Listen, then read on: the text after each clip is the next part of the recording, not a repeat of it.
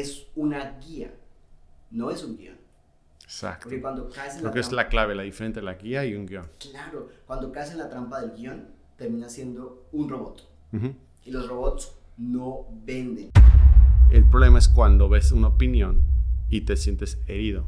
Siempre digo que cuando la gente odia a los vendedores o no quiere ser vendedor es porque seguramente alguien, un vendedor, en su vida le hizo daño y dice, yo no quiero ser ese hijo de puta.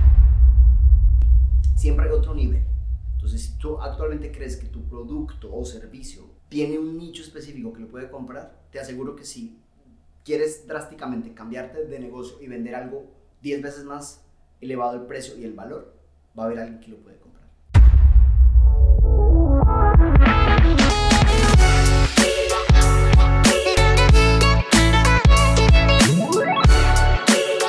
¿Qué tal amigos de la otra escuela? Bienvenidos a un podcast más donde vamos a aprender hoy una habilidad que no te enseña ni la mejor universidad, ni la escuela tradicional, ni en casa. Y es una habilidad que te puede cambiar la vida y tiene que ver con ventas. Y para eso tenemos un experto y un gran amigo que se llama Jair. Hermano, bienvenido. Gracias, gracias Germán. Vamos a hablar de algo que no solo me apasiona, sino que siento que es como la sangre que me ha dado vida. Y no solo me gusta hacerlo para mí, sino enseñarlo, me gusta compartirlo, porque siento que si más personas, más latinos, desarrollan esta habilidad, empezarían a cambiar sus realidades, a transformar y hacer realidad muchos sueños que a veces decimos, no, es imposible, yo nací en una familia muy pobre. Güey, si sabes vender, sea donde sea que naciste, te aseguro que le vas a dar la vuelta. Claro, veo que eres colombiano. Entonces, como buen colombiano se te da el verbo, ¿no? ¿No? Que eso, que, que eso pasa un poquito en las ventas, que alguien que habla bonito es como, ten cuidado, algo me quiere vender, ¿no? Me encanta que lo digas y que comiences por ahí, porque una creencia como colombiano es, entre más hablo bonito, más vendo. Claro. Sin embargo, entre más aprendo de ventas, descubro que es un mito. Porque la comunicación tiene dos vías. Tú juegas como emisor y también juegas como receptor. Y si siempre estoy hablando y hablando y hablando, el otro se va a cansar. Claro.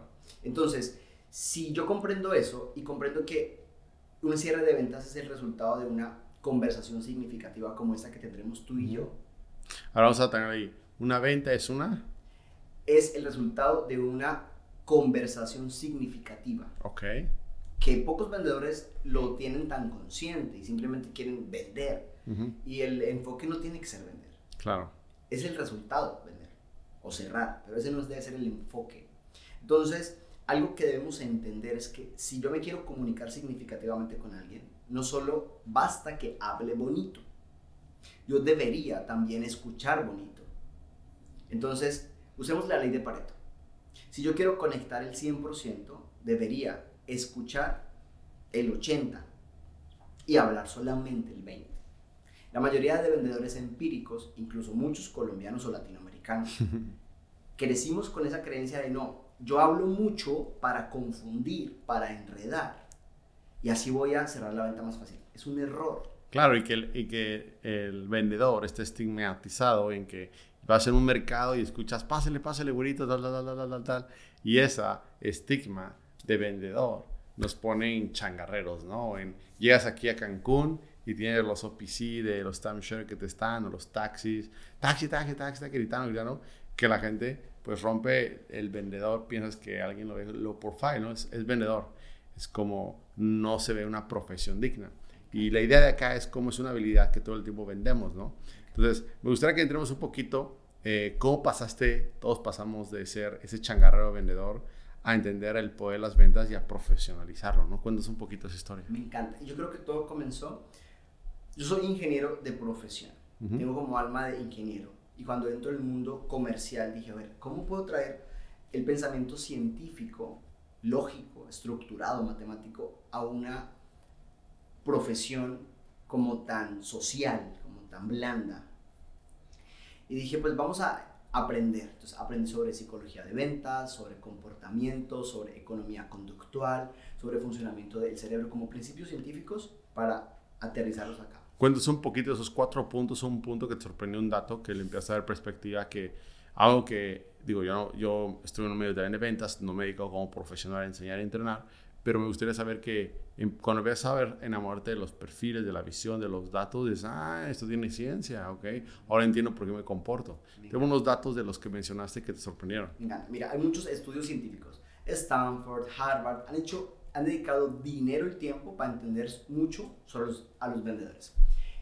Y, de, y Harvard descubrió que el 20% de los vendedores cierra el 80% del total de las ventas. Hicieron un estudio y en una base de datos metieron vendedores de bienes raíces, de seguros, de automóviles y descubrieron que el 20% de los vendedores cierra el 80% del total de las ventas. Yo dije, ¿será verdad? Y un día lo hice con un cliente y boom, el mismo número.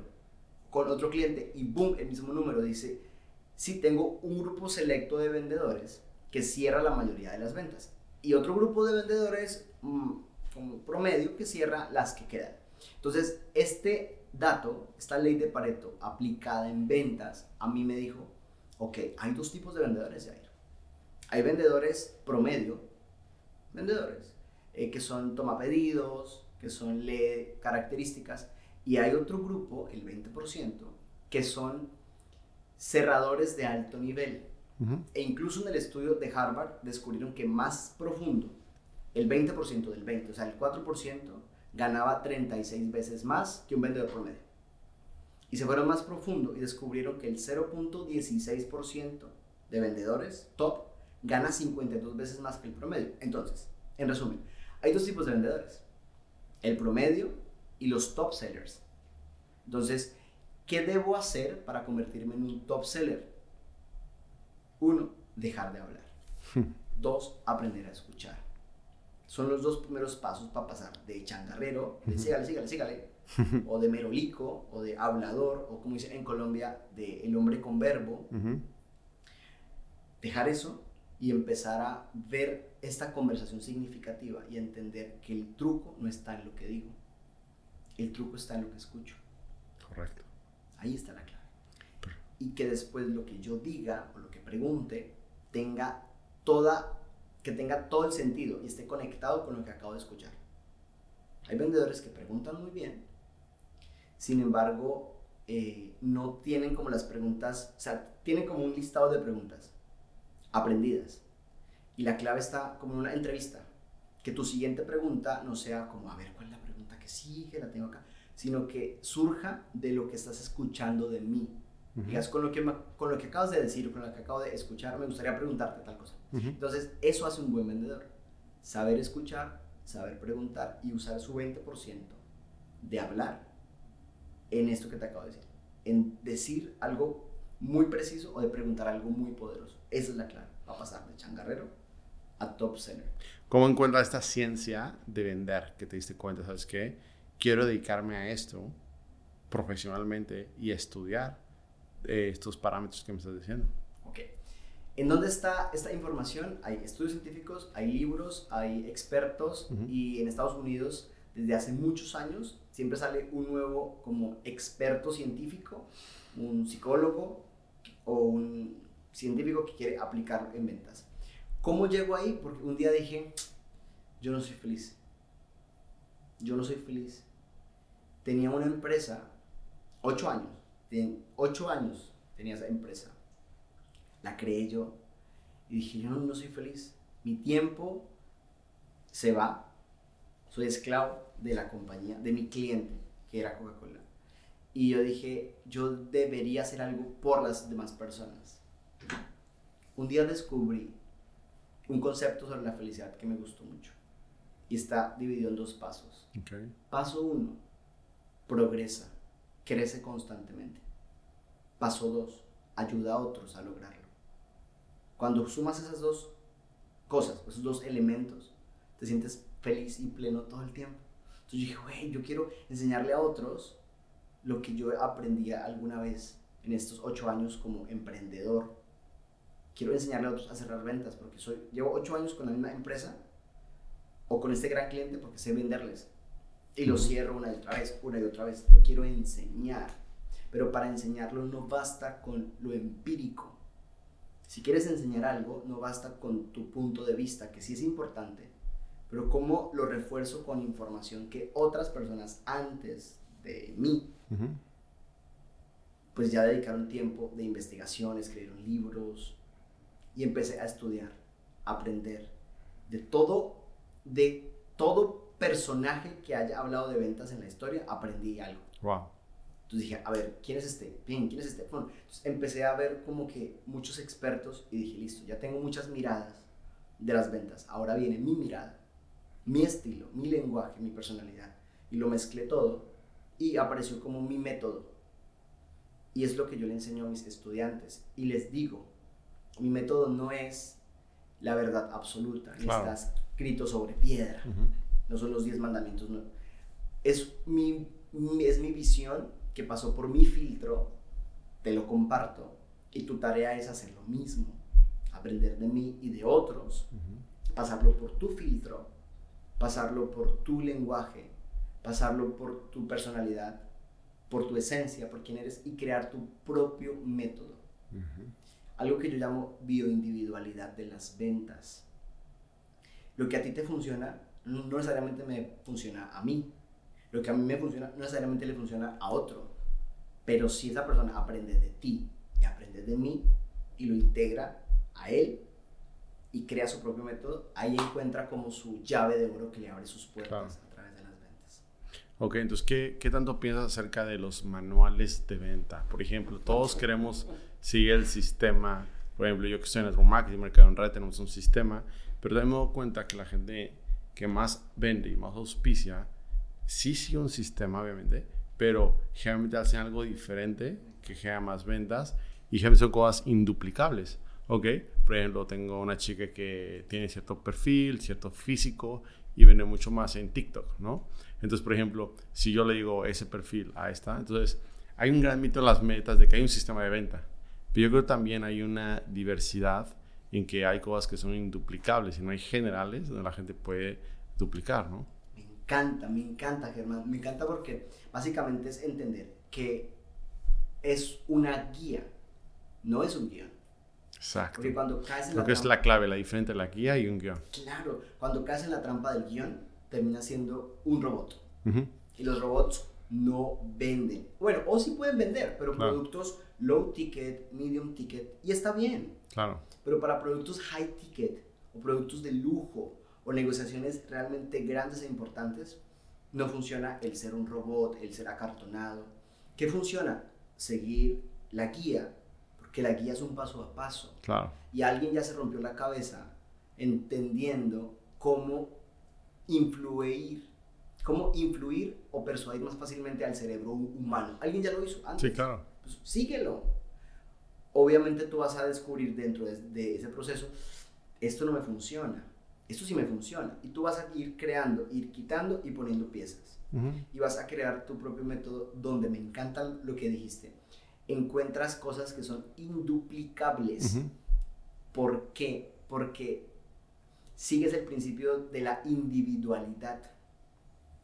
Y cuando yo entiendo que soy un individuo no replicable y tengo algo que me hace especial y lo uso, cierro más ventas. Claro. Entendiendo que mi cliente también es individual y también tiene sus cosas especiales. Y lo que a mí me funcionó con cliente A, no me va a funcionar con cliente B posiblemente, o posiblemente con cliente C. Entonces debo estar siempre jugando y ser muy flexible. Claro. Creo que eso fue lo que más me costó. Oye, veo que me, te enfocas mucho en high ticket y es lo que me encanta como vendedor porque automáticamente cuando tú estás vendiendo, piensas automáticamente como comprador y siempre piensas, ¿quién va a comprar eso? ¿no? Por ejemplo, algo que me gustó mucho, te conocí por una empresa eh, de jets privados eh, y que yo tengo mi avión ahí, es de grandes amigos, que es, ok, siempre cuando empiezas en ventas, yo empecé mi carrera en ventas, no, no, pero ¿quién va a comprar eso? Yo prefiero vender cosas baratas porque yo estoy pensando que me lo voy a vender a mí mismo, ¿no? Entonces tú dices, yo no compraré eso, ¿cómo lo voy a vender? Y cuando algo que me encanta de las ventas, por ejemplo, eh, ahora, ahora con, la, con, con- con la compañía de avión que tenemos, es que hay gente que te deposita 300 mil, 400 mil, 500 mil dólares para un avión, para unas vacaciones, y que tal vez yo no estoy en ese nivel aún, para, me voy a gastar un millón de dólares en unas vacaciones a Europa, en jet privado, pero sí hay ese tipo de personas.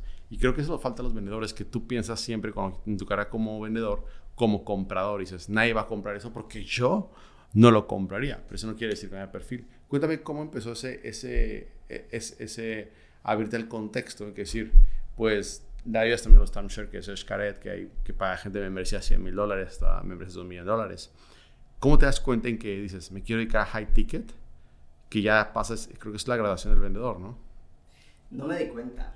Básicamente, Venía dentro de ti. la vida me fue llevando. Ok. No fue algo que yo dije, no es como que me levanté y dije, hoy quiero vender high ticket. No, creo que fue como que creé mi método, empecé a enseñar. Para la gente que no sabe qué es high ticket, vamos a explicarle qué es high ticket, porque hay gente que está high Sí. ticket, venden tiquetes o qué. High ticket sería ¿A partir de cuánto podría o ser? servicio que tiene un valor más elevado que el promedio y por ende su precio es más elevado que el promedio. Ujú. Entonces podríamos tener tres grupos. Low ticket, que son productos de menos de 100 dólares, Ujú. que tú puedes vender incluso por Amazon, en Sí, la sí. página web, eh, e-commerce. Intangibles, tangibles. Intan- Ajá. sí, que lo vendes como facilito, chaca, chaca, chaca, chaca, chaca. Luego vendría el medium ticket, que son Ujú. productos pues, ya más de 100 dólares, Ujú. de 100 a 500 dólares, ya sería un producto medium ticket.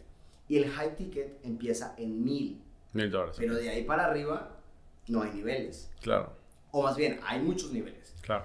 Pueden ser 1000 dólares, 10 mil, Ujú. 100 mil, 500 mil, un millón. Un avión como el que tú dices vale 2.5 millones Ujú. de dólares. Claro. Entonces, es entender el principio de siempre hay otro nivel. Claro, Hace poco tomé un curso, porque me encanta entrenarme, claro. con Tony Robbins, el Business Mastery, la Ok. maestría de, de los El negocios. De No, ese es el, eh, lo tomó en junio, el del Wealth Mastery, el Wealth de Mastery. la maestría de la riqueza. Claro. Entonces yo ¿Lo tomaste físico o online? eh, online. Online. Aunque podría ser físico. Ya Podría no ir- está físico, ¿no? Podría ir a Fiji. Ok. O sea, yo ya lo pagué, pero pues sí lo puedo tomar en la casa. La verdad, Claro. está más cómodo porque son seis días Claro. y puedes de- descansar más. Sí. Entonces estoy en el curso. Y el tercer día pasó algo muy interesante. Nos presentaron a un líder de una fundación en India que libera chavas esclavas. Y él nos contó su historia, lo que hace su fundación. Fue muy difícil, o sea, fue como eh, enternecedor, lloramos y demás. Y al final nos invitaron a donar. Fue una invitación. Ujú. Salió un código QR en la pantalla, tú ponías tu celular y ahí podías donar. Entonces, mientras yo reaccioné como buen latino, yo dije, dono, no dono, Sí, dono, no dono. Y mientras reacciono, el monto va subiendo. Y en la pantalla sale, Germán Castelo donó 500 dólares. Ujú.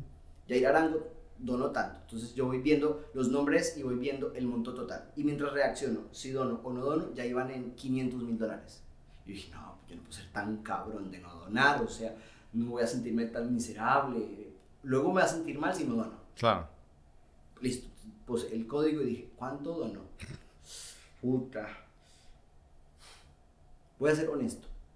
Yo podría inventarte, decir, porque nadie vio esto. Yo podría decir, Germán, y doné 10 mil dólares. Claro. Nah, sería mentira. Doné mil. Ok. ¿Qué? No, no, no. Son es, doné 100 dólares. Ok. 100 dólares.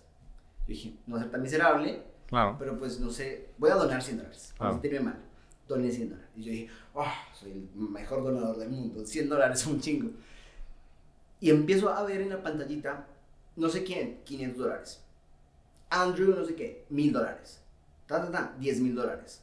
Un güey donó 15 mil dólares. Un güey donó 25 mil dólares.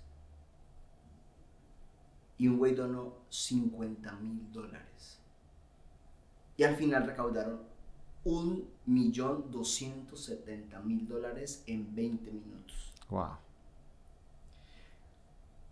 Yo me fui a dormir con ese ejercicio, dormí mal y me levanté y dije, ya sé qué fue lo que aprendí ayer.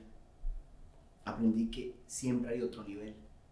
Yo doné 100 dólares y para mí estuvo bien, pero alguien donó 50 mil dólares. Entonces, ¿Cuánto dinero tiene en su cuenta para donar 50 mil? Claro. Donados, donación. Sí. Yo dije, siempre hay otro nivel, Germán. Claro.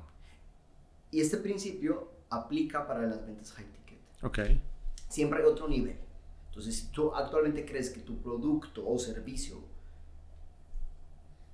tiene un nicho específico que lo puede comprar, te aseguro que si quieres drásticamente cambiarte de negocio y vender algo 10 veces más elevado el precio y el valor, va a haber alguien que lo puede comprar.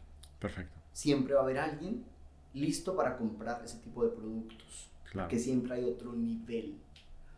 Y si algo me generó mi ese entrenamiento, más que lo que ap- aprendí sobre negocios, sobre ventas, sobre marketing, fue la expansión del contexto. Mi mente hizo boom, como, ok, hay otro nivel. Está muy cabrón. Y en el mundo high ticket hay otro nivel siempre. Y pues tú lo estás viendo con esto de los jets. Claro. Y luego te das cuenta que si tienes un jet y lo quieres rentar, se renta bien fácil. Es como, Claro. güey, se, se renta tan fácil como la combi Claro. que te lleva de Cancún a playa. Claro. O sea, se renta igual o hasta más. Claro. Porque hay un nicho específico que prefiere pagar 10 mil dólares para rentar el jet. Porque, uno, tiene para pagarlo. Y dos, le ve muchos beneficios. Como mi tiempo, mi espacio, Claro. mi confort. Que ahí es donde queremos entrar un poquito, que hay una, una violencia digital, como yo le llamo, ante los vendedores de humo. ¿Ok? Que ahorita estamos, eh, hay un, como una protección a, a, a- a eso no vale. ¿Qué define realmente? Por ejemplo, a mí te digo, yo estoy en network marketing, veo cursos eh, de educación y hay gente que me ha atacado diciendo vende humo. Cuando la gente me dice vende humo, yo le digo, humo es comprar una playera con el apellido de otra persona, es decir, Gucci, Balenciaga, el apellido Louis Vuitton, en mil dólares, ¿me explico? Que la señora de tu casa la limpie y se haga chiquita, pero tú pienses que perdes un estatus o tienes calidad. Humo, comprar unos tenis de mil dólares, dos mil dólares, ¿me explico? Para pisar eh, eh, popó de perro, miados, escupitajo, chicles, ¿ok? Y humo para mí más es ir a la universidad y que se gane 7 mil pesos. Humo se me hace muchas otras más cosas que yo tengo mi división de humo, ¿ok? Cuando la gente ataca a humo, ¿me explico? Es porque no entiende el valor o tú qué opinas. Tal cual. Dijiste, al final dijiste la clave. Y yo creo que Y para mí, por ejemplo, humo es eso, pero para otra persona es, ok, traer Gucci, a mí una playera gigante que diga Gucci y que la pida otra persona, a mí me hace sentir. Yo sí percibo el valor, a mí se me hace humo. ¿Me explico? Por ejemplo, yo acabo de regresar de Miami, pagué 5 mil dólares a una conferencia y la gente, ah, son buenos humos. Lo que yo aprendí en 5 minutos ahí cambió mi mente. ¿Se me explicó? Sí. Entonces, creo que ahorita la gente está en una violencia digital y no respetamos qué define el valor de cada quien, ¿ok? Eh, si tú compras, justificas el valor, creo que sí lo hay, ¿no? Yo siempre digo que una estafa es cuando yo te prometo algo y no te lo doy. Si yo te vendo mi jet, que es de nueve plazas, un viaje en 50 mil dólares, y te mando una combi, te estafé. Claro. ¿Ok? Claro. Si yo te vendo un curso de educación financiera y no te lo entrego, te estafé. ¿Se ubicas? Si tú me vendes una playera Gucci de mil dólares, me explico, y te la entrego, no es estafa. Entonces, vamos a hablar de eso, ¿no? Que hoy en día la gente está atacando mucho el tema de las ventas y el, eso no vale. eso no- y yo creo que tiene que ver con el contexto y que a veces no respetamos lo individual de las personas que quieren meterse como protagonistas a salvar personas, ¿ok?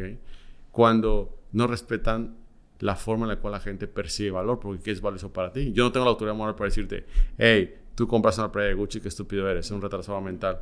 Pero que tal vez esa playa de Gucci la haga sentir a esa persona un estado, ¿ok?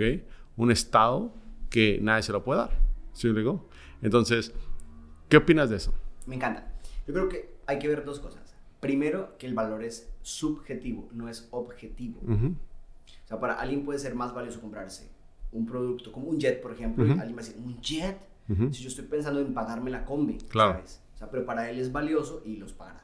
Claro. Entonces, el valor es subjetivo. Y lo segundo, yo creo que es un tema de oferta versus resultado. Es decir, ¿qué ofreces? Y cumples con lo que ofreces o no cumples. Creo que se cae en el humo cuando ofreces algo que al final no cumples. O sobreofreces porque te da miedo perder la venta. Claro, Y ofreces de más. claro. Sobre ofreces. Yo creo que el truco está en seguir dos pasos. Uno, ofrecer por debajo de las capacidades que tienes. Por debajo del producto que tienes. O sea, tú sabes que tu producto o servicio le puede generar a la otra persona este resultado. Ofrece un poco, un poco por debajo. No mucho, un poco. Tú conoces tus, tus límites un poco. Y entrega por encima de lo que la persona está esperando. Claro. Entonces ella ya te pagó por algo, un tangible o un intangible. Y cuando tú, a la hora de entregar, sobrepasas sus expectativas y generas un wow, Claro. no lo esperaba, ahí estás cumpliendo tu promesa de valor, tu oferta, y estás destruyendo cualquier idea de no, es que compré humo, es que-", porque al final es puta. Yo pagué por X cosa y me dieron X más 10. Claro. Entonces la persona se va súper feliz. Claro. Creo que si más personas siguieran ese principio tan sencillo de ofrecer por debajo y entregar por encima, no hubiese tantos vendedores que le hacen daño a el ecosistema. Sí, que claro, que obviamente siempre digo, en la industria de los vendedores hay gente que utiliza esta industria tan buena Sí. para destruirla, como hay gente que vende desarrollos que no entrega, Sí. como hay gente que vende este, eh, hoteles que nunca se abren, como hay gente que vende cosas en internet que nunca entra. Ay, Ahorita vimos en, en el concierto de Bad Bunny gente que vendió tickets y no los entregaron. Claro. Entonces, la gente dice, ten cuidado con los vendedores. Y, por ejemplo, tú que estás en una industria como timeshare, también muy buena industria, pero también tan de mala fama, ¿me explico? Eh, entonces, cuando la gente dice, es que, los- no, en todas las industrias, yo conozco abogados transas, Sí, arquitectos transas, mucha gente trans, entonces, eh, el problema es cuando ves una opinión y te sientes herido. Siempre digo que cuando la gente odia a los vendedores o no quiere ser vendedor, es porque seguramente alguien, un vendedor, en su vida le hizo daño y dice, yo no quiero ser ese hijo de puta. Es como si una chava eh, tuvo una violación y dice, yo no quiero tener novio. ¿Por qué? Porque no me recuerda a esa persona. Yo creo que también tiene desde una onda emocional. Pero me gustaría que me dijeras cinco puntos científicos en las ventas. Ok, el primero, no es tan importante lo que dices que cómo lo dices. Se han hecho muchos estudios para encontrar cómo impactar más con nuestro mensaje. Uno de ellos, el doctor Albert Meravian, descubrió que hay tres elementos. El porcentaje no lo voy a repetir porque dicen otros estudios recientes que no es exacto. Ok, claro. Entonces, pero lo que sí, lo que sí es importante es como que uno es más importante que los otros tres. Entonces son tres cosas. Uno, las palabras. Dos, la voz o cómo usas la voz. Y tres, la fisiología. De estos tres elementos, las palabras son lo menos importante. Albert dijo que el 7, otros dicen que el 9, pero es lo menos importante. O sea, lo que dices es lo menos importante. La voz está en el medio, como 33% de importancia. El número puede cambiar. Y finalmente, lo más importante es la fisiología.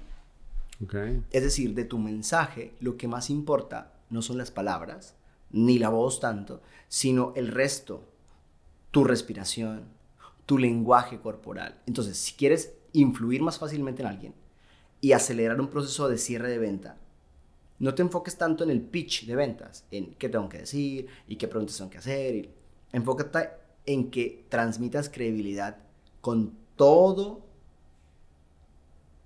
de ti. Es decir, con tu cuerpo, con tu respiración, que te veas tranquilo, que te veas pausado, que sepas modular tu voz, que sepas modular tu cuerpo. Hay momentos donde se habla más rápido porque es un mensaje como más enérgico, pero hay momentos Claro. donde si estás escuchando simplemente recargas tu cuerpo más tranquilo. Entonces, uno es entender esos tres elementos. Otro es otro elemento científico sería utilizar los disparadores del comportamiento humano o mental triggers. Un científico llamado, eh, ay, olvidé, esperen, esto, esta parte no se, se edita. Eh, un científico, eh, Robert Cialdini. Robert Robert Cialdini escribió dos libros, Influence y Persuasion. Que en español sería. Básicamente es influencia. el arte de la persuasión y persuasión, como qué hacer antes de persuadir. Ok, o sea, antes de. Básicamente es un científico que dedicó años de investigación a entender como hacks mentales, como trucos mentales, como em, atajos mentales para hacer que la otra persona diga más rápido, sí, me interesa, sí, lo compro.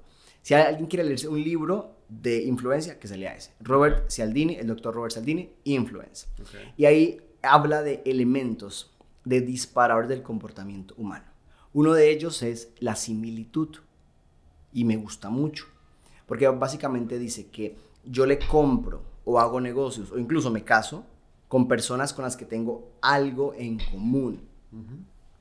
Entonces, una de las primeras cosas que yo voy a hacer en una negociación. Te divorcias con nada en común. Claro, pues cuando, güey, pues ya somos como muy diferentes, ya no hay nada en común, pues hasta aquí va. Incluso con un socio. Tu socio generalmente, si eliges a tu socio por algo distinto a que se parezca a ti, puede ser un error. Sí, claro. Porque lo, las los puntos de similitud son los que aceleran la confianza. Entonces, en una negociación lo primero que tienes que hacer es generar esos puntos de contacto. Los números de similitud. Como que tú y yo, que tenemos en común? Algo, debemos tener como algo. Conferencias. Conferencias, nos gusta el desarrollo personal, nos, gustan las ventas. Las ventas. Ajá, entonces... Sabemos soñar en grande. Claro, entonces siempre es como tomarse un tiempo para encontrar esos puntos en contacto. Mi, mi, libreta. Eso. Entonces... a mí me gusta, hago esto. Siempre digo que el podcast para mí es para aprender. aprender y dos, para encontrar con gente humana que me gustaría platicar. Me encanta. Entonces, son los cinco puntos. Vamos a poner aquí. Similitud. Similitud. Este es fundamental. Ahora, otro, otro, otro truco es la clave de un cierre de ventas está en cómo abres la venta. Nos enfocamos mucho en, ¿y cuáles son las preguntas, Jair? ¿Y cómo manejo las objeciones, Jair? ¿Y cómo eh, cierro al cliente.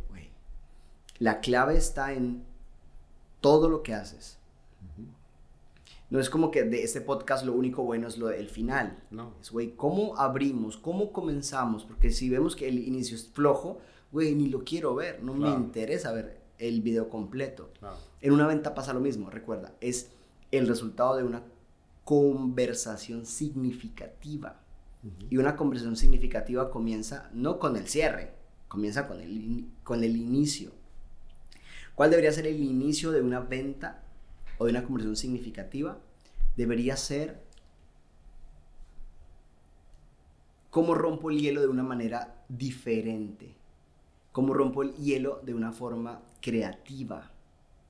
Porque si yo llamo a alguien y le digo las mismas, las mismas palabras que dicen todos los vendedores, les va a decir, otro vendedor más es como me gusta mucho hablar de ventas y seducción, porque creo que tienen todo que ver. Imagínate que una chava te gusta y tú llegas y le dices, ¿qué ojos tan lindos tienes? En su mente, rápidamente va a decir, otro pendejo que me dice lo mismo. Otro chavo que me dice lo mismo. ¿Cuántas veces me han dicho, ¿qué ojos? Y si la chava tiene ojos verdes, se lo han dicho mínimo mil veces. O los que son gemelos. ¿Son gemelos? no, es doble, güey. como, como otra vez diciéndole lo mismo. En su mente rápidamente entras en la casilla de otro más. Como vendedor, evitemos caer en otro más. ¿Qué puedo hacer diferente al inicio para romper el hielo, captar la atención y resaltar en su mente? Entonces aquí básicamente lo que se debe hacer es observar rápidamente como un escaneo, ¡fum! tres segundos, y encontrar algo que sea llamativo en la otra persona y decírselo. Oye, güey, me encanta tu camisa. Güey, están muy chidos tus zapatos. Oye, güey, me encanta algo, tu reloj, algo, rápido. O me gusta tu personalidad, o me gusta cómo hablas, o me gusta algo rápido para que diga, ok, soy diferente, él es diferente, se salió como del estereotipo del típico vendedor que me dice siempre lo mismo. Entonces, ese sería como una forma de romper el hielo. El segundo paso ahora sí sería el que, el que ya te dije, similitud.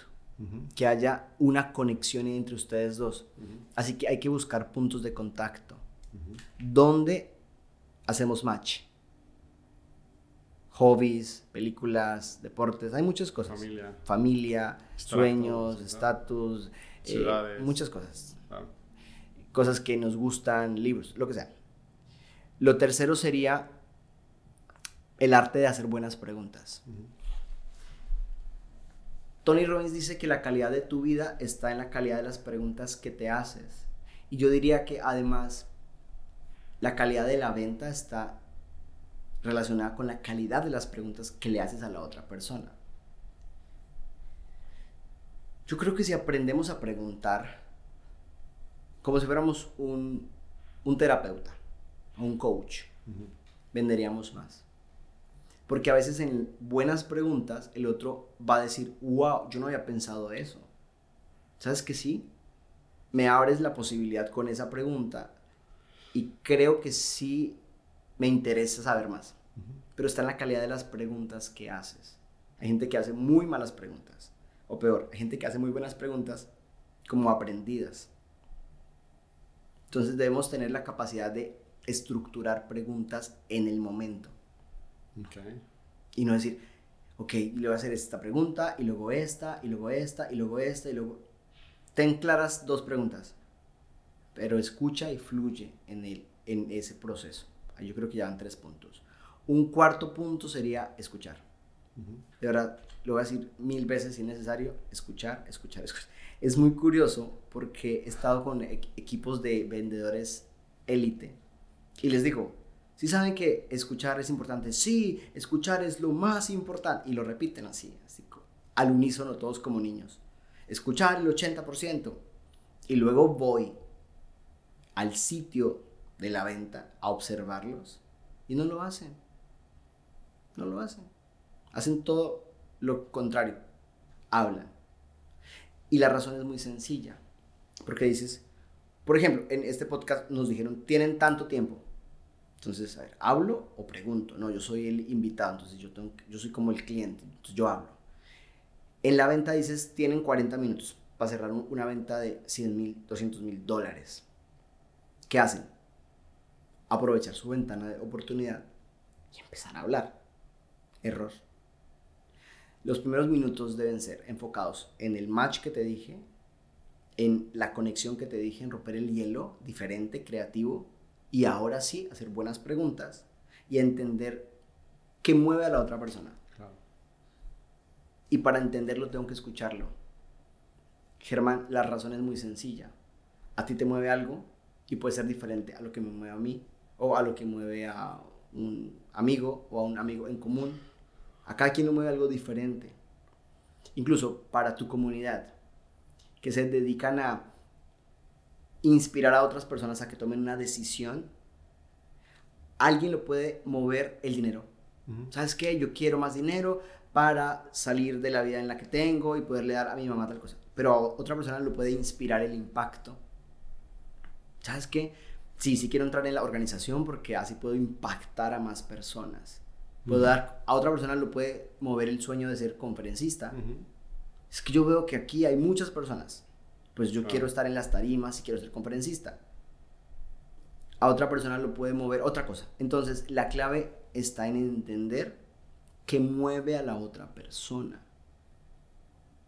Incluso a alguien lo puede mover el miedo o el deseo. Debes entender la psicología del que tienes al frente. Por eso yo digo que entre más herramientas de conversación tengas, más, más cerrador puedes llegar a ser. Claro. Entonces, ahí ya dije como cuatro. Sí. Y la quinta sería, no tengas miedo de dar el paso, de cerrar.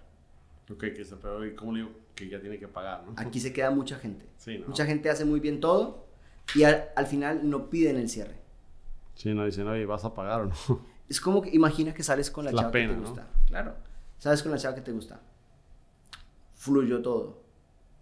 Todo fluyó, perfecto, se rieron, conectaron, la eh, entendiste algo sobre ella, te gustó, le gustaste, todo bien, y al final no das el, como en Hitch, la película Hitch, que dice, haz el 90, que ya haga el 10. Entonces tú te acercas el 90 y dejas que ella termine y cierre con el 10. Algo así, yo debo dar el paso y poner en la mesa la oferta, la propuesta. Mira, eso es lo que tenemos, y las formas de pago son estas y estas. ¿Cuál prefieres? Pero les da miedo, güey. Claro. Y la razón por las que les da miedo, y ahí te va el sexto, es tenemos que sanar la relación con el dinero. Sí, ¿verdad? Porque si tengo miedo al dinero, o me asusta la gente rica, o no me creo merecedor, va a ser muy difícil dar ese último paso. Claro. Que es como la estocada final. Sí. Oye, cuéntanos ahorita, tú tienes una metodología que ahorita fuera de cámara platicabas un poquito en lo que te enfocabas, me gustaría que nos platicaras un poquito de, ¿cómo se llama? ¿Closer Master o cómo se llama? El método Master Closer. Master Closer. Mételo el nombre que le pusiste, por qué le pusiste así y cuéntanos, obviamente necesitamos tener aquí tres horas para que nos explicaras, pero cuáles de los puntos que tienes como un vendedor que tú le enseñas a la gente, vendedores, que a veces un vendedor que ha vendido mucho tiene mucho ego y cuando el ego llega nos cierra, ¿no? Y eso es bien importante siempre estar aprendiendo, aunque yo siempre digo que tú puedes dar a alguien que tú tienes información, libros, que yo no he leído, que tal vez él no tiene el resultado, pero siempre digo que la información no es de quien la tiene, sino quien la aplica. Me encanta. Tú sabes, tú tienes una información, o yo tengo una información tal vez que ni yo he aplicado, pero tú dices, eso me lo dijo Germán, y ni él la aplica, yo lo voy a aplicar, y puedes tener un resultado, y la información es tuya. Me gustaría un poquito de tu método eh, que tú le enseñas a vendedores, lo cual muchos vendedores llegan con tú que vas a enseñar, ¿no? Me encanta. Yo me lo sé de todos, tengo resultados, manejo un deportivo que vas a enseñar, ¿no? Entonces, cuando te pones en estado de humildad para aprender, creo que es lo mejor. Cuéntanos un poquito de tu metodología y cómo lidias con ese ego del, del vendedor. Mira, ¿dónde nació el nombre? Porque Me gusta el nombre, ¿eh? si, eh, si eres un vendedor y no cierras ventas, estás dando un paseo por el parque. Sí. Hay gente que ¿Se llama dice Master qué? closer. Y la palabra aquí clave no es master, es closer. Porque hay que cerrar. Sí. ¿Ok? Cerrar. Y master es como si fuera una maestría. Porque Claro. Independientemente del producto o servicio que vendas y el resultado que tengas actualmente, te lo conté con la historia, siempre hay otro nivel. Claro. Siempre. Siempre. Yo creo que eso es lo bonito de la vida. Incluso aquel día leyendo a Ken Honda, que es un experto en finanzas de Japón, es como el Robert Kiyosaki de Japón. Robert Kiyosaki habla del coeficiente intelectual del dinero y él habla del coeficiente emocional del dinero.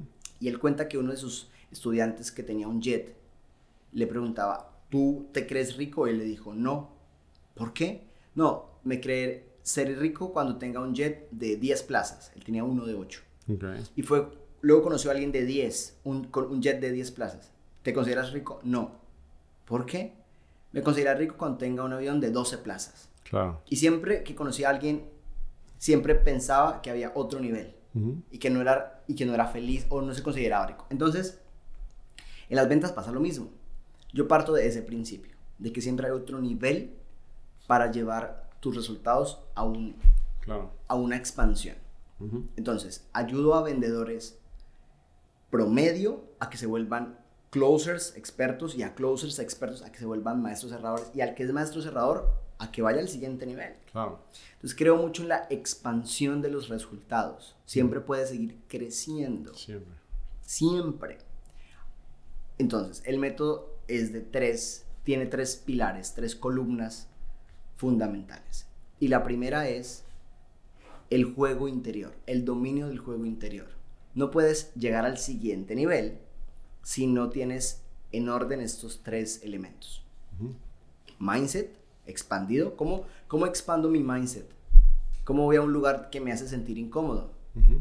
Es sencillo, es como dejo de ser el más listo del el lugar y voy busco un lugar donde yo sea el, el menos listo. El pez en, El, una- el, que, el el, océano. el pececillo, el, a ver, si quiero más dinero, ¿cómo voy a un lugar, un club de golf donde yo no sé jugar golf, pero y hay gente que hace negocios increíbles, como el güey que donó 50 mil dólares. Sí, claro. O sea, ¿cómo expando mi contexto mental? Claro. Dos, ¿cómo gestiono mis emociones todo el tiempo? Hay emociones fundamentales que se repiten de manera negativa como patrones y nos impiden crecer. Miedo, rabia, ansiedad, desesperación. Y se repiten, se repiten, se repiten, se repiten. Entender mis emociones, romper el patrón y gestionarlas todo el tiempo es fundamental para llegar al siguiente nivel. Y tercero, cómo manejo mi energía. Porque la energía en las ventas y en los negocios sí es importante.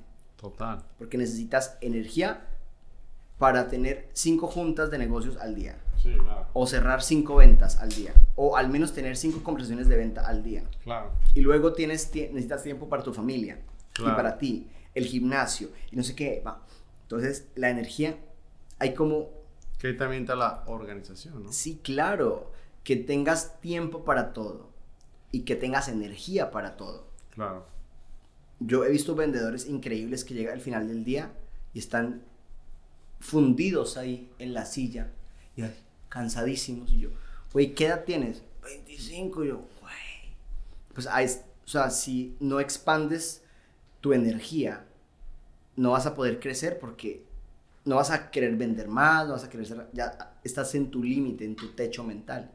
Entonces, ese es el primer como pilar, el mundo interior. El segundo pilar son las habilidades de negocio o las business El skills. primero es juego interior, el segundo emociones, o las emociones están No. dentro del juego interior. El primero es mundo interior, ahí va, emociones, mentalidad, energía, todo lo que pasa adentro de Germán como un ser Ok. humano. Entonces, el juego interior vendría emociones, mindset y energía. Sí. Esas tres cosas, ¿ok? Luego viene El el- segundo pilar. las habilidades El segundo pilar. fundamentales de negocio. Y ahí también vienen tres. Lo divido en tres para que sea más fácil de entender. Tres, tres, tres. Y son las tres habilidades que a mí me han cambiado la vida y que me han dado todo lo que yo puedo tener en la vida. Y las amo. Comunicación. Dato curioso que no sabes, porque te lo estoy contando en este momento. Yo era tartamudo Wow. hasta los 30 años. ¿En serio? Sí, Wow. fui tartamudo hasta los 30 años. Pero un tartamudo nivel pro, güey. Yo no decía tres palabras sin repetir tres veces la segunda. Neta. O sea, quien me conocía de ese momento y ahora sabe que me dedico a dar conferencias, ¿qué? O sea, ¿cómo? No les cabe en su cabeza. Así que amo la comunicación. La comunicación verbal, el manejo de tu voz y la comunicación no verbal, que es como acompañas el mensaje con tu cuerpo, con tu fisiología, tu respiración. Recuerda que todo lo comunicamos, no solo lo que sale por aquí, sino todo, todo, todo comunica. Mi cuerpo, mis pies cómo están, mis manos cómo están. Claro. Uno, comunicación. Dos, influencia. Elementos científicos para mover a otra persona a que haga algo, o que diga algo, o que piense algo que yo quiera, o que yo sabe que le sirve. Paréntesis grande, nota en mayúscula con rojo. No confundir con manipulación. Claro. ¿Cuál es la diferencia? Está en los valores y en la intención. Entonces, la influencia y manipulación No es lo mismo. es lo mismo. Están los valores. y la intención. Si tus valores y tu intención están alineados con ayudar al otro, con servir al otro, con que el otro tome la mejor decisión que yo sé que le va a servir, Ujú. estoy influyendo. Pero si yo quiero que el otro solo me dé su dinero, solo quiero pasar por encima de él, solo lo quiero usar para mi conveniencia, estoy Ah. manipulando. Perfecto. La noticia es que en ambas se usan las mismas eh, técnicas. Claro. Lo que cambia es la intención y lo que está por dentro tuyo. Claro. Por eso el juego interior es lo que va primero. Y la tercera habilidad, que es una que me encanta, es la habilidad de negociación. Cómo genero acuerdos, cómo cierro acuerdos, cómo si hay dos puntos de vista diferentes, podemos llevarlo a un punto de común. ¿Cómo cierro la venta? Claro. Mucha gente se comunica muy bien, habla divino, como tú dices, hablan como colombianos, hermosos. saben persuadir, saben algunas técnicas de, de influencia, pero no saben cerrar. Entonces hay que saber cerrar. Y en la cerrar, y en el cerrar está el negociación, porque muchos clientes no te, no te van a decir que sí a la primera. Entonces es, ok, me dice que no, ¿qué puedo hacer para mover esta conversación a un cierre de negociación? Hay que tener otras habilidades diferentes a comunicación. No son las mismas. Cuando yo sumo esas tres ha- habilidades a una persona que ya se desarrolló interiormente, ya estoy listo para el tercer pilar, que es un paso a paso, un sistema. El tercer Paso pilar A, sería paso. Un sistema. Un sistema de ventas, un paso a paso. Ok. Y aquí vienen, pues, ok, ¿qué hago primero? ¿Qué hago después? ¿Qué hago? Aquí yo le pongo seis pasos que ya, ya te los spoileé antes, que son Pero approach o primer contacto. Approach o primer contacto. Match o conexión. Luego viene discovery, Discovery. que es entender, descubrir, comprender con buenas preguntas. Y ahora sí, después de tres pasos en los que invertí una buena porción de mi tiempo de la conversación, ahora sí viene presentación. El problema, querido Germán, es que muchos vendedores pasan directico a la presentación. Sí, claro. muy buenas tardes, señor Jair. Le, estoy, eh, le hablo el día de hoy de, y empiezan a presentarme. Le tengo un producto increíble. un- espérate, espérate. O sea, no sabes si estoy, estoy disponible, no sabes, o sea, ¿cómo sabes mi nombre? Empiezas ya con un bloqueo Claro. porque aparece el cerebro de reptil y dice peligro, peligro, Peligro, peligro, corre, peligro, corre, dile, dile una grosería, cuélgale, o simplemente dile sí, sí, gracias, y luego no le prestes atención. Y está el vendedor perdiendo su tiempo porque pasó directo a la presentación. Luego de la presentación, que debe ser cortita, cortita, cortita, al grano, eficiente, efectiva. Ahora sí viene manejo de objeciones Objeciones. objeciones, ahora sí. Razones que tiene la otra persona por las que no va a comprar. Si yo las sé identificar, aislar y manejar, ya estoy listo para cerrar. Ok. Y el sexto, Cerrar. cerrar. Listo para pintar, ¿no? Li- listo. Listo para pintura. Sale. El siguiente. Ahora sí, ya cerré. Claro. Y ahora viene una magia que es como el siguiente nivel de mi método. Eso es lo que enseño siempre. Pero la magia es la rentabilidad de los negocios, no está en cerrar ventas. Tú sabes mucho sobre eso. Sí. Pero si quieres aumentar el income, o sea, el ingreso, hay tres elementos. Número de clientes por volumen de compra o ticket de compra por frecuencia de compra. Es una multiplicación sencilla. Número de clientes por volumen de. de compra o ticket de compra ¿Cuál sería la diferencia entre el número de clientes? Ya te los digo. por frecuencia de compra. Número de, número de clientes es pues cantidad de operaciones cerradas. Ese está muy fácil de entender. Pero por volumen de compra. Volumen es de mismo. compra es qué me compra cada uno.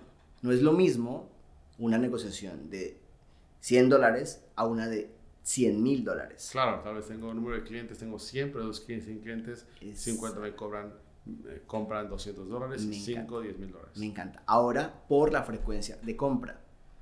Sí. Si yo elevo estos tres elementos solamente 10%, Me dijiste dos, número de clientes, frecuencia, tercer cuatrimestre. no, ahí va. Número de clientes por volumen de compra Ok. por frecuencia de compra. 3. Germán, si yo elevo uno de esos, si yo elevo los tres, solamente 10%, crezco 33% en mi negocio. Wow. Si los elevo 20%, crezco 77% en mi negocio. Entonces, una persona quiere aumentar sus ingresos, debe enfocarse en, oye, ¿cómo tengo más número, cómo, cómo tengo más clientes?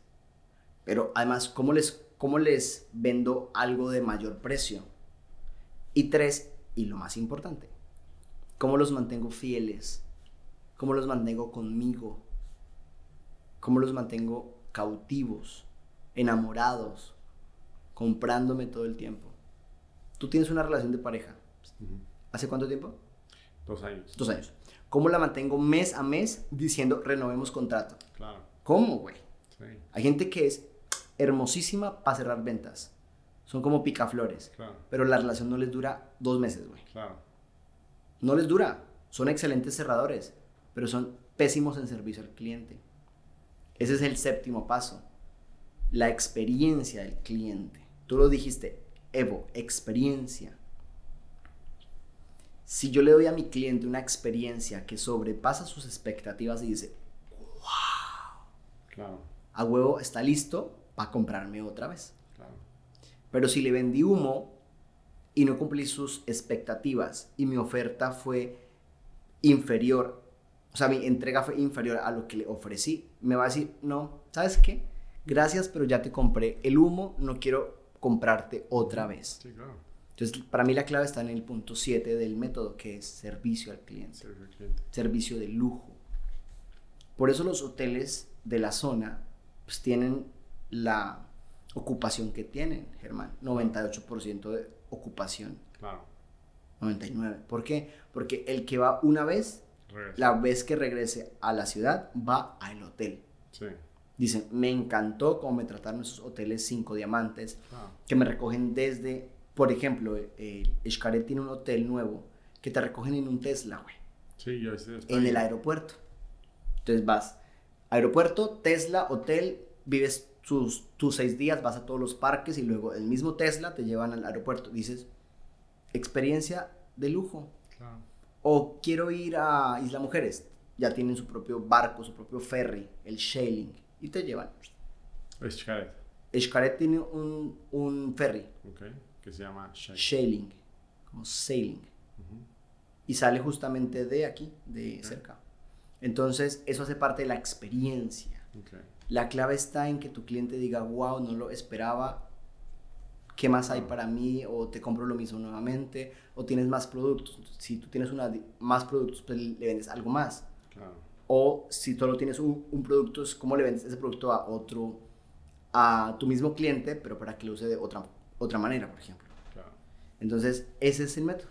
Me gusta. Ese es el método. Tiene ciencia, tiene comportamiento humano, tiene elementos que hemos testeado varias veces, algunos ya, ya los quitamos, otros entraron, y este es el método que actualmente Cuéntame un funciona. poquito en, en timeshare, que estás muy enfocado, qué cosas ya hacían bien y qué cosas mejoraron, porque timeshare es una industria de comisiones altas, donde hay vendedores que dicen, wow, eso no lo hacía, me lo explicaste de una manera que lo hago y vi cambios.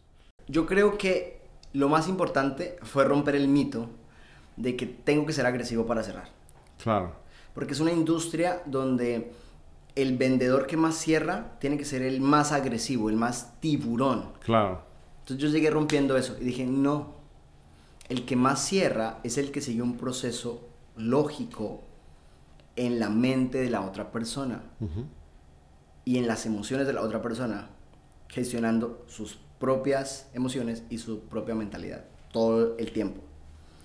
Si yo tengo atención plena durante 40 minutos, voy a, tener, voy a poder cerrar sin tener que ser agresivo. Es innecesario Claro. ni parecer y hay vendedores que tienen muchas como estrategias raras, como mañas yo lo llamaría. Claro. Y una de ellas es como actuar como si fuesen un personaje inaccesible y muy poderoso eh, y tratar mal a la otra persona y ser manipuladores y ser muy frontales. Llegué a romper eso y a decirles, chicos, entre más humanos seamos y entendamos que tenemos al frente a un humano y sepamos conectar con él todo el tiempo e ir sumando a la, a la conversación significativa, al final esa persona se va a sentir acompañada y va a decir, ¿sabes qué? Sí, me gusta, es un buen producto, es un buen servicio, sí es para mí, gracias por el tiempo, gracias porque me has tratado como a un igual, gracias porque me has resuelto todas las preguntas y me has abierto el panorama, sí me interesa, hagámoslo. Incluso te dicen, ok, ¿y qué hay que hacer? Incluso, si sigues bien los pasos, al final la otra persona, supremamente convencida, te va a decir, ¿qué sigue? ¿Qué tengo que hacer? ¿Dónde firmo? Claro. Ella misma te lo va a decir porque otro mito que tuvimos que romper es el de entre más información des y más confundas a la otra persona, cerrarás más fácil. Es un mito. Claro. La clave del vendedor no es confundir, es aclarar la mente de la otra persona y desde mis valores ayudar al otro a que tome la decisión. Incluso puede llegar un momento en el que tú dices, puta, este producto no es para esa persona. Y si tú lo entiendes, le dices, ¿sabes qué? Mira, me di cuenta de algo. En esta conversación significativa, descubrí que este producto no es para ti. En el Discovery, ¿no? Sí, puede ser en el Discovery o en un momento después que tú dices, ¿sabes qué? No, no es, no es, no es lo que mejor te funcionaría en este momento. O le muestras otra opción o simplemente le dices que no. Pero decirle eso a un vendedor es como, no, no pienso perder la venta. Hay que sacar lo que sea, ¿no? Hay que sacar lo que...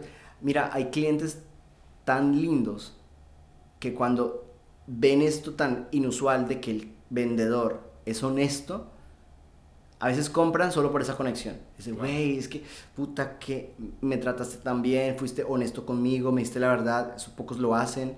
Y le terminan comprando simplemente porque son transparentes, son claros y son humanos. Yo creo que una de las claves eh, de la nueva psicología de las ventas, sobre todo en una industria como esta, que trae como un pensamiento muy clásico, es humanizar el proceso. Y sé que se habla mucho de humanizar, humanizar, es de verdad entender que yo vendedor soy un humano y tengo al frente a un prospecto que es un humano. Si yo comprendo eso tan sencillo y lo aterrizo y lo bajo a mi lenguaje, va a ser más fácil cerrar. Y ahí quiero hablar muy bien del perfil. Muchas veces la gente es muy, muy buena vendedora, pero tal vez el perfil, aunque es como si tú vendes jets privados y tú solo quieres vender a a un perfil que no gana, que no ganan, que gana dos mil dólares mensuales, por muy buen vendedor que sea, no hace machos, ¿de acuerdo? Canta. Entonces la gente luego tiene esta suerte de, tuve un buen perfil y, y a un mal vendedor me usted tenga que vendí. Eso no hace un buen vendedor porque también tenemos que reconocer que el perfil del cliente influye. Y hay gente que es muy buena, pero lo que le falta es capital humano a quien venderle. Me encanta. Entonces la gente piensa que eh, yo veo gente que sabe muy bien en ventas. ¿Y por qué no vende en mi empresa? Es porque lo único que le falta es el capital humano y el perfil del cliente, porque también la gente es muy buena en ventas, a vender todo. No, hay que haber un perfilamiento de cliente ideal para el producto o servicio que estamos vendiendo, ¿correcto? Me encanta, me encanta. Y ahí marketing tiene una gran responsabilidad. Marketing y ventas, cuando yo comencé en el mundo corporativo, eran como enemigos. Porque marketing eh, le echaba la culpa a ventas y ventas a marketing. Sí, exacto. Pero entre más aprendía y más crecía, descubrí que son amigos, güey. Claro. Incluso son dos fases del mismo proceso. Yo, si me lo preguntas, sería como marketing, ventas, servicio al cliente. Claro. Ahí está, un proceso gigante. Hay personas que tienen la capacidad de hacerlo todo solas, pero en la medida que vas creciendo, como empresario, pues debes tener agente de marketing, agente de ventas y agente de servicio al cliente. Claro. Entonces, el perfil tiene mucho que ver en a quién estoy llegándole con mi mensaje, a quién estoy atrayendo, cuál es mi comunicación. Y llegarle a la persona correcta es fundamental. Claro, porque hay ventas, pierdes mucho tiempo sus vendedores a todo vender que, por bueno que sea el producto, por caret, ¿no? Es una membresía cara. Claro. Pero Claro que me encanta, claro que es Disneylandia, pero no tengo para pagar. y hay gente que no tiene para pagar, no es que no quiera. Digo a la gente, vender a gente perfilada es lo más transparente porque es más fácil, porque nada más muestro el valor y listo. Por ejemplo, si me pongo esto de, vamos a poner algo, tú vas en tu coche en un semáforo y alguien te pide dinero, tú no se lo das. O te venden unas chicles, no. Pero ¿qué pasa si llega un, un, el mismo otro vendedor de chicles, pero te hace una broma? de, oiga, sabía, yo sé que iba a conocer a la chica de sus sueños, así que recuerden que si le da un besito, unos chicles. Ah, no. Mm. como soy, tengo un perfil para comprar un chicle, digo, no lo necesito, pero lo voy a comprar. Pero ¿qué pasa? La gente piensa que técnica de venta, de vender, vender, pero ¿en qué momento llega el perfilamiento del cliente? Entonces el vendedor también debe saber hacer marketing si él nada más vende. En este caso, por ejemplo, real estate, ¿no? Que generalmente es él hace los dos. Porque hay vendedores que tienen que aprender a hacer las dos, no solo vender, sino también hacer marketing. Y hay empresas donde el marketing, vender los, los, prospectos y todo. Que tanto el vendedor también tiene que hacer un marketing y hoy en día viene también el, el marketing, la marca personal. Me explico que si yo soy el, yo uso el producto o el producto va a traer lo mismo que yo. Entonces, mucha gente quiere saber técnica de ventas, santados el marketing, pero si usted es una empresa, por ejemplo, como Sky, creo que los perfilan y ya no se los mandan para que no cierres. Pero también hoy en día, el que nos está escuchando, que dice, yo quiero vender y ganar dinero, creo que sería primero dominar el marketing para que perfiles muy bien y la, el proceso de venta sea mucho más fácil, ¿no? Me encanta, me encanta. Y yo creo que... Y la gente que no vende nada es porque al final, por muy buenas técnicas que sepa, no tiene los clientes ideales para eso. Me encanta, me encanta, me encanta porque justo uno de los errores de los vendedores promedio, recuerda que hay dos tipos de vendedores, los promedio y los extraordinarios. Los promedios es, se agotan sus potenciales, sus prospectos, y terminan vendiéndole a los mismos, a la familia, o se meten a grupos de WhatsApp que no son suyos y están ofreciendo todo el tiempo eh, gran oportunidad de negocio, o se meten a grupos de Facebook, están como quemando el mercado.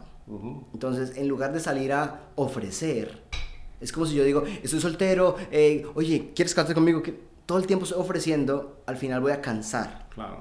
Entonces yo creo que la clave está en atraer. A mí me gusta mucho atraer. Atraer. Eh, soy, soy de la escuela de, del inbound marketing. Atraigo. esa es mi escuela. A mí me gusta más esa, de atraer. Y la forma de atraer es con uno de los principios de Robert Cialdini que no te dije. Y es el de la reciprocidad. Reciprocidad. Para mí es uno de los más poderosos. Si yo le doy algo a alguien, creo una deuda moral en su cabeza. Y esa persona va a querer regresarme algo. Por ejemplo, hoy me pasó algo contigo. Yo te di un regalo cuando nos vimos y tú me regalaste un libro. Claro. Activamos la reciprocidad en ambos sentidos. Yo te di y tú me diste. Entonces, y es algo tan simple como dar un, un detalle. No, no es el precio no es lo importante, es el detalle y la intención y que diga, ¡ay, me gusta, super padre, padre! Entonces, ¿cómo activo la reciprocidad en redes sociales? Creando contenido. Creo contenido que la persona recibe de manera gratuita, pero al final no es gratuito, porque estoy creando ahí como una relación. Entonces, ah, ¿sabes qué? Tu contenido está chévere. Seguir. Y yo sigo creando contenido y en algún momento cuando yo diga, ¿sabes qué chicos? Tengo un programa, tengo un curso, tengo una oportunidad de negocio, tengo lo que sea. O incluso tengo Depas en Tulum. Oye, me gusta lo que haces, me gusta tu contenido, yo quiero ir contigo. O hasta se adelantan oye, me interesa tu contenido, me gusta mucho. Dime, ¿tú tienes algo así que me pueda servir a mí? Eso es lo que a mí más me gusta. Y muchas de las empresas nuevas que hemos tenido en nuestra cartera han llegado así. Oye, me gusta tu contenido. Y eso que yo no creo contenido tan todo el tiempo, de vez en cuando, Me gusta tu contenido, eh, sabemos que trabajas con empresas grandes como ta, ta, ta. Yo quiero que trabajes con nosotros. Yo te conté una historia antes de comenzar el podcast, pero no la, eh, no la terminé. Cuéntamela. La de mm, cuando venía en la combi, la primera vez que vine a Cancún que dije... Sí, bueno, es muy interesante, que la gente escuche. Ok, un día, el primer día que vine a Cancún, de vacaciones, me hospedé en un hotel en Playa Car, Playa del Carmen. Entonces, para llegar de Cancún a playa, uno se va en una combi. Entonces, yo iba en la combi con una pareja, en ese momento que ya no es mi pareja. Íbamos a ahí, y yo veo un hotel, no, yo veo una construcción gigantesca y digo, wow, ¿qué es este lugar? ella me dice, es un hotel de lujo. Yo, de lujo, eso suena, vibra conmigo. Claro, lujo. Vibra con mi alma. Yo siempre digo que yo soy de cuna pobre, pero tenía alma de rico. Desde niño yo era así como el que, yo quiero ser rico. No ves dónde creciste, yo no me importa, no me, no me importan las circunstancias, yo quiero algo más para mí. Entonces yo ese día dije, wow, me encanta. Yo le dije a ella, algún día yo quisiera hospedarme en un hotel de estos. Ella me dijo, ir es un hotel de lujo, dos mil dólares la noche, no se puede, es muy caro. Y yo, déjame, estoy soñando, déjame, soñar es gratis, estoy soñando. Es la primera vez que vengo a la Riviera Maya y quiero soñar. Y después de unos minutos, yo como para buscarle más pelea, le dije, ¿sabes qué? No solo quisiera hospedarme acá, quiero que sea gratis. Y me dijo, ay, Jair, alucinas. Pasaron 10 minutos. Yo le dije, ¿sabes qué? No solo quiero quedarme gratis, quiero que me paguen. Pasaron cuatro años y el sueño se hizo realidad. Pero lo que tú no sabías de la historia, porque esa ya te la había contado, es que ese no era el hotel que vi. Porque ese hotel no está de Cancún a playa. Xcaret está de playa a Tulum. Claro. De Cancún a playa están varios. Uno de ellos es el Gran Velas. El Gran Velas. Hace cinco días me escribió un señor que se llama José. Y me escribió y me dice, nos recomendaron tu trabajo y te he estado viendo en redes sociales, en LinkedIn. Y nos gustaría que vengas a trabajar con nosotros, porque necesitamos personas como tú entrenando a nuestro equipo de ventas y servicio. Somos un hotel enfocado en turismo de lujo. Si no nos conoces, ahí te mando como el 360. Y yo veo el 360 y digo, no mames, es el Gran Velas. O sea, él vendiéndome el Gran Velas como si yo no lo conociera, ¿no? Y yo, oh, sí, gracias. Yo le respondí, oh, sí, gracias. Haciéndome el loco de que, yo claro que los conozco. Es más, ustedes son los de mi sueño en 2016. Y ustedes me están buscando a mí, no yo a ustedes. Dos cosas. Los sueños se hacen realidad. Si crees en ellos, porque soñar es gratis, hay que soñar. Y dos, si hacemos las cosas bien, sabemos vender, sabemos cerrar y cumplimos lo que ofrecemos, tarde o temprano llegarán las oportunidades que estamos buscando, como esta del Gran Velas. Y el día que esté allá dando mi conferencia, les voy a contar la historia. Les voy a decir aquí, cuando yo pasé, soñé, ta, ta, ta, para que sepan y de, de cierta forma inspirarlos a que todo es posible. Porque las ventas, Germán, como yo lo veo, son como una llave de oro que abre puertas, cerradas para muchos, pero se abren para quien la tenga en la mano. Las ventas son muy poderosas. Las ventas son la sangre de la economía. Por las ventas las empresas crecen. Claro que hay vendedores que hacen su tarea mal y han dañado la reputación de todos. Pero una manzana podrida no quiere decir que todas las manzanas lo estén. Entonces, una de nuestras, de nuestras misiones, o la misión mía, si te quieres sumar tú también maravilloso, es dignificar la profesión del vendedor. Porque el vendedor es la sangre de las ventas. Y yo lo descubrí hace 14 años en Coca-Cola. Cuando llegaban momentos difíciles, le bajaban el presupuesto a todos, güey. Al de automotriz, al de industrial, a, todos le, bajaran, le bajaban presupuesto. Excepto a un departamento, a un área de la compañía. Incluso no les bajaban el presupuesto, les aumentaban el, el presupuesto y les daban más cosas. Les llevaban cantantes, humoristas, entretenimiento, fiestas. Los vendedores. Los vendedores los premiaban en los momentos difíciles y yo decía, no tiene sentido. Ahora lo entiendo. Si tú tienes a tu equipo de ventas feliz, conforme, creciendo, van a empujar para que la empresa crezca. Las ventas son la sangre de las empresas, son la sangre de la economía. Ahora hay que hacer las cosas bien, desde los valores, desde la congruencia, para que vender sea lo que siempre ha sido, servir. Vender es servir. Vender es ayudar. Vender es impactar. Vender es transformar la vida de la otra persona. Y si yo soy congruente y uso las herramientas correctas, pues puedo transformar el mundo. Me encanta, hermano. Oye, pues muchísimas gracias. Creo que fue un podcast bastante enriquecedor. Aprendí mucho, tuve muchas notas y vamos a leer.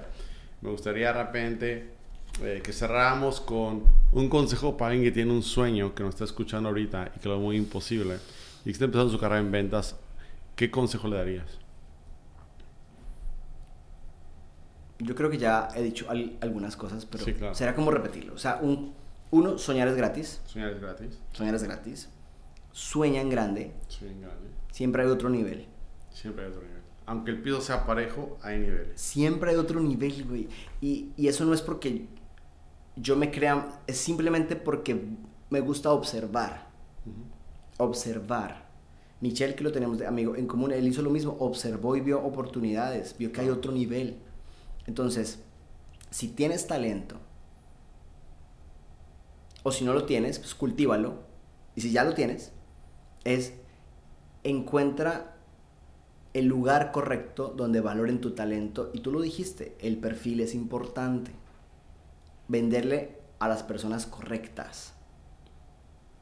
Y en, el, y en ese proceso, el high ticket creo que es el camino, güey. Porque no te matas la vida. Obvio, hay que tener elementos diferentes. Porque cuando le vendes a alguien que tiene el dinero, hay que tener en cuenta muchas cosas. Esta es una de ellas. Y vamos a mezclarlo. soñar en grande, pero también necesitas creerte que eres grande Claro. y que la gente vea en ti grandeza. Y no hablo de un reloj o de un carro, hablo de ti, que te vean seguro, con autoconfianza, con fuerza, con deseos de crecer, con hambre y con valores. Se te abren las puertas del mundo. Perfecto, me encanta eso.